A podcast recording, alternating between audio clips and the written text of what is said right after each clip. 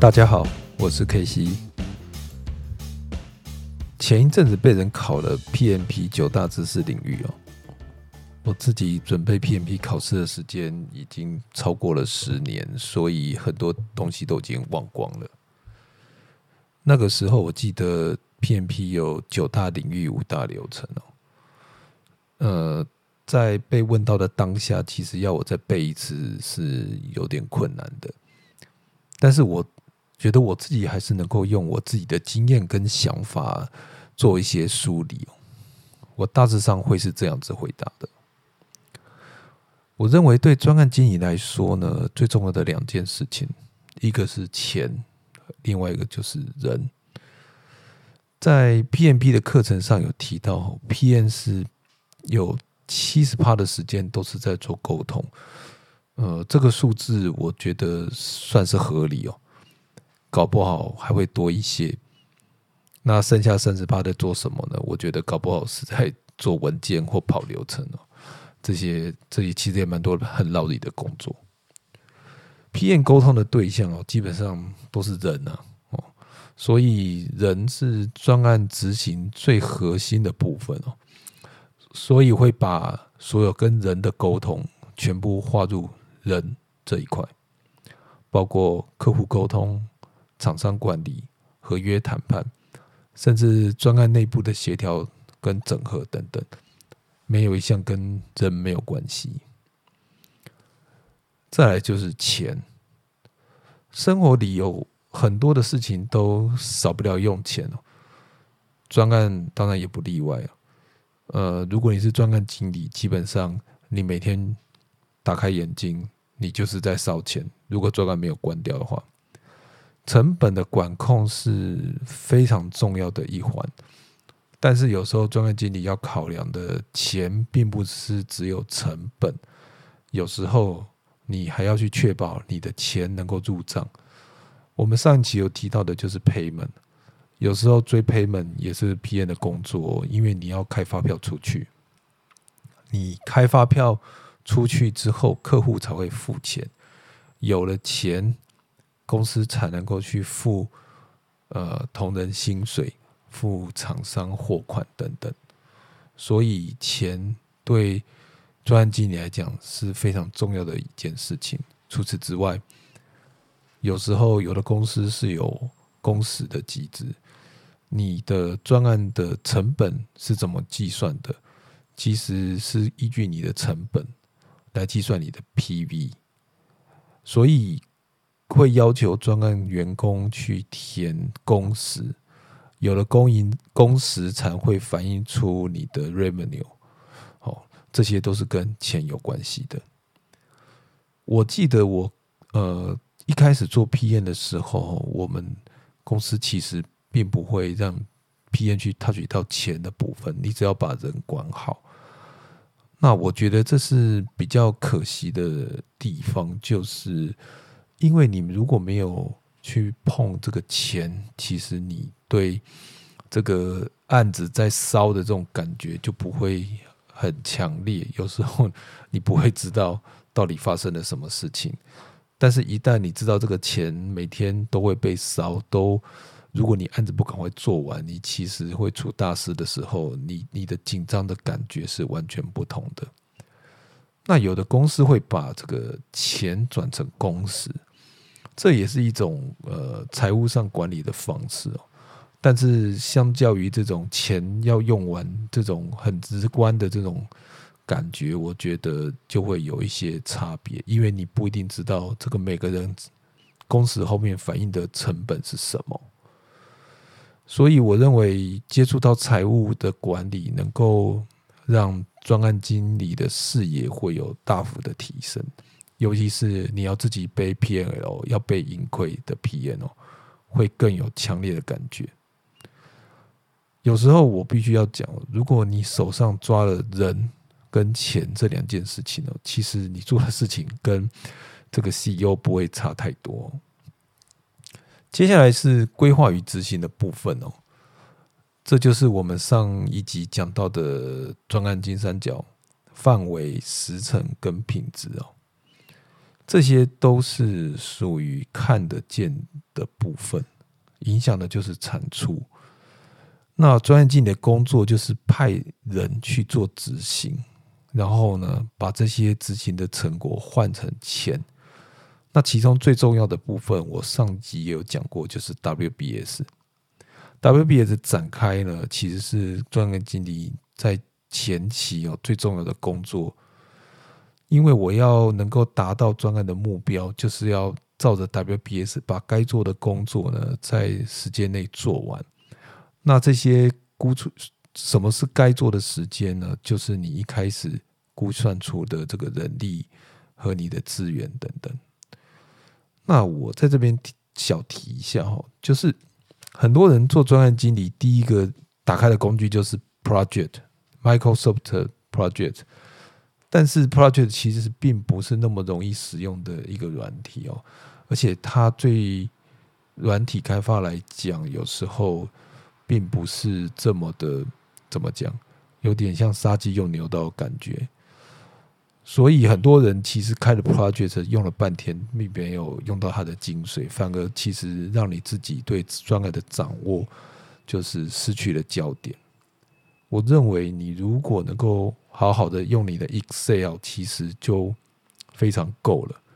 你只要能够把你的工作项目穷举一一列在 Excel 里头。就能够反复检验啊、细化跟讨论，就能够足够逐渐的完整。再来是风险跟议题哦。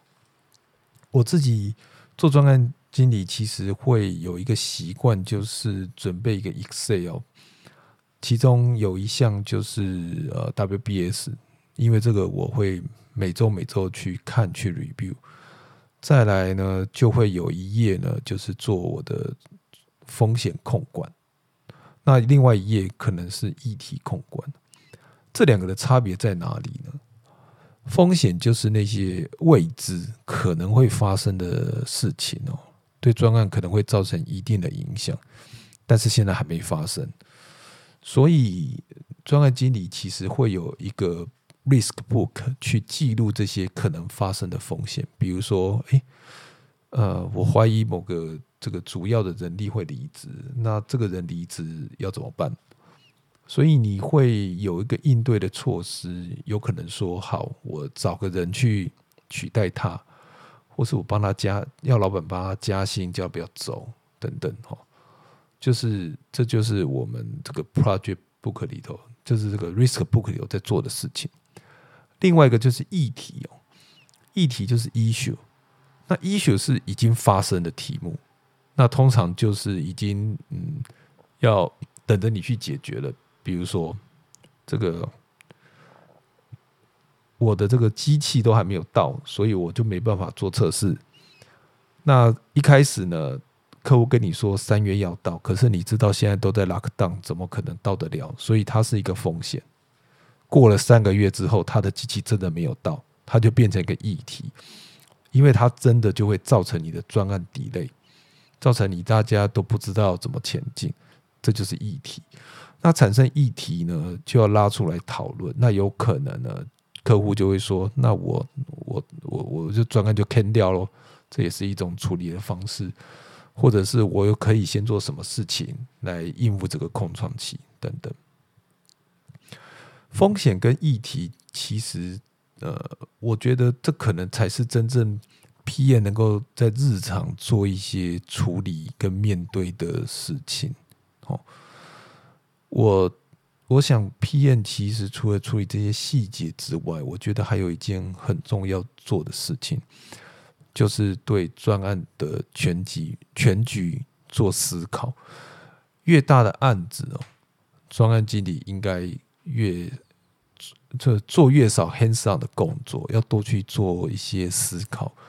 想得广，想得深入，这这听起来好像是废话，可是我不跟你保证哦。你如果不想清楚，你就是每天在忙手上的工作，专案出事的几率会更高。好的，我我我刚才其实已经把这个九大领域大概梳理了一下哈，不知道大家能找到几个？那其实到底有哪九个？我其实觉得现在也没有那么重要的是，因为其实 PM Book 也改版了，第七版的 PM Book 已经不谈九大领域、十大领域这些了，他现在有一些新的想法。那我等我 study 完之后再来跟大家分享。好，我现在在想，大家听到这边是不是会觉得这、这、这其实并不是一件很容易的事情？如果你是一个新手 PM，一下子有这么多东西、这么多事情要做，你要从哪里开始入手呢？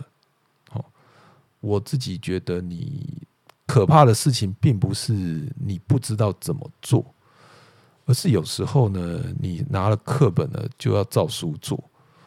不管是做 PM 或者做这个 Scrum Master 都是一样哦，就是你如果不是很了解里头发生什么事情，你拿着课本就要照课本做呢，其实非常的危险，因为你不知道会发生什么事情。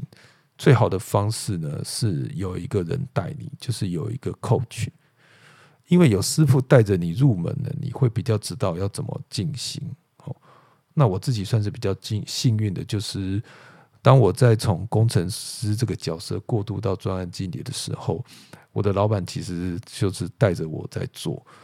那我老板其实并不相信 PMP 那些东西，但是我觉得我老板是一个很好的 PM 哦，因为他看事情的角度哦，对财务跟人的这个掌握，我觉得都是非常的精准，也非常的棒。而且他有 PM 的一个特色，就是非常保守。那我自己会去怎么落实这些专案经理的工作呢？呃，我做一个 summary 啊，我觉得第一步，也就是最重要的一步呢，就是建立专案运行的节奏。当专案启动的时候，我们通常会开一个专案启动会议啊。这个不管是对客户或是对自己的 member，其实都会开类似的会。在这个启动会议里头，我们会把我们专案的目标、我们专案的范围、专案的时程，还有我们有哪些人人员哦，都会讲得清清楚楚，也会谈到我们的专案的方法论。那其中有一个章节呢，就是专案沟通，它就会定义出我跟我的客户之间有哪些沟通的管道。那其中一个呢，就是开会的频率。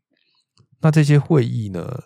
从跟老板就是 high level 啊，executive 这种等级的人开的这种这种督导委员会 steer committee，到我们例行性的呃周会，然后甚至可能会有一些不定时的会，都会列在这里头。那我认为开会其实是一个创造或者是一个建立一个工作节奏一个非常好的方式。如果你能够有效率的去开这个会的话，我会建议几种会是一定要开的。第一个呢，就是定期，应该是每周一次的周会，一个是跟 member 的周会，一个是跟客户的周会哦。因为这是开会，其实是一个双向沟通的管道。我一边跟 member 开会，了解专案的进度。专案有没有遇到什么困难？同时也会把这些困难拿到跟客户的会里头去做翻译。当然，我也会跟客户报告我们目前的进度跟时程。那同时也会收取客户的相关的呃客，也许是客户有满意度的反应啊，或者是客户遇到什么困难需要我们处理的。这个是呃周会。那第二个会呢，就是跟 member 的这个沟通哦。专案有时候很大，有时候很小。那小的案子其实人很少，这其实比较没这种问题。可是如果你的专案的范围很大，你没有办法就是跟你所有的人进行沟通的时候，这种单方面大型的会议哦，可能一次会召集到五十个人等等这么大的会哦，就是。需要定时开的这种这种会，有时候叫 all hands 啊，因为这种会呢，你可以做一些政令的宣导，或者是宣布一些重要的事情这算是一个我觉得是一个呃很有用的会。但是你不能够三不五时就来开，你要在必要的时间扣这种会。好，你也不要害怕去跟你所有的团员的成员面对面的讲话。第三个呢是每日站会 （Daily Stand Up），这个会 PM 不一定要参加，但是我会建议专案里的人呢，就是一定要开，因为这种会是加强团员就是成员之间的互相的沟通，让大家了解呢彼此双方做了哪些事情，有遇到哪些障碍，还有大家今天要做哪些事情。这些会呢，能够减少很多就是摩擦哦，就是大家有一些问题，可以在这种会议上就是尽快的反映出来。那再来呢，我还会再做一件事情哦，就是呃，我自己会写信给呃我的专案成员，就是每周，然后这个信的。的会除了我自己的专案的成员之外，我会 loop 我的老板或者是成员的老板进去，让所有的人都知道我们专案发生了什么事情哦。因为有时候你的你想知道你的 member 做了什么，但是你的 member 也会非常想知道，呃，你做了什么，还有专案的发生了什么事情。所以在这个会议里头，你就可以摘要一些本周发生的事情，然后呢，还有一些就是有哪些重要的决议等等。那这种信呢，其实并不是要你直接把周报寄出去，而是要写一篇文章。我觉得这个效果是最好的。好的，今天的节目呢就到这边。那。我相信大家有很多不同的这种沟通的方式哦，那也欢迎大家分享给我。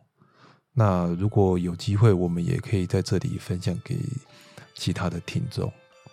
今天就到这里喽，谢谢大家。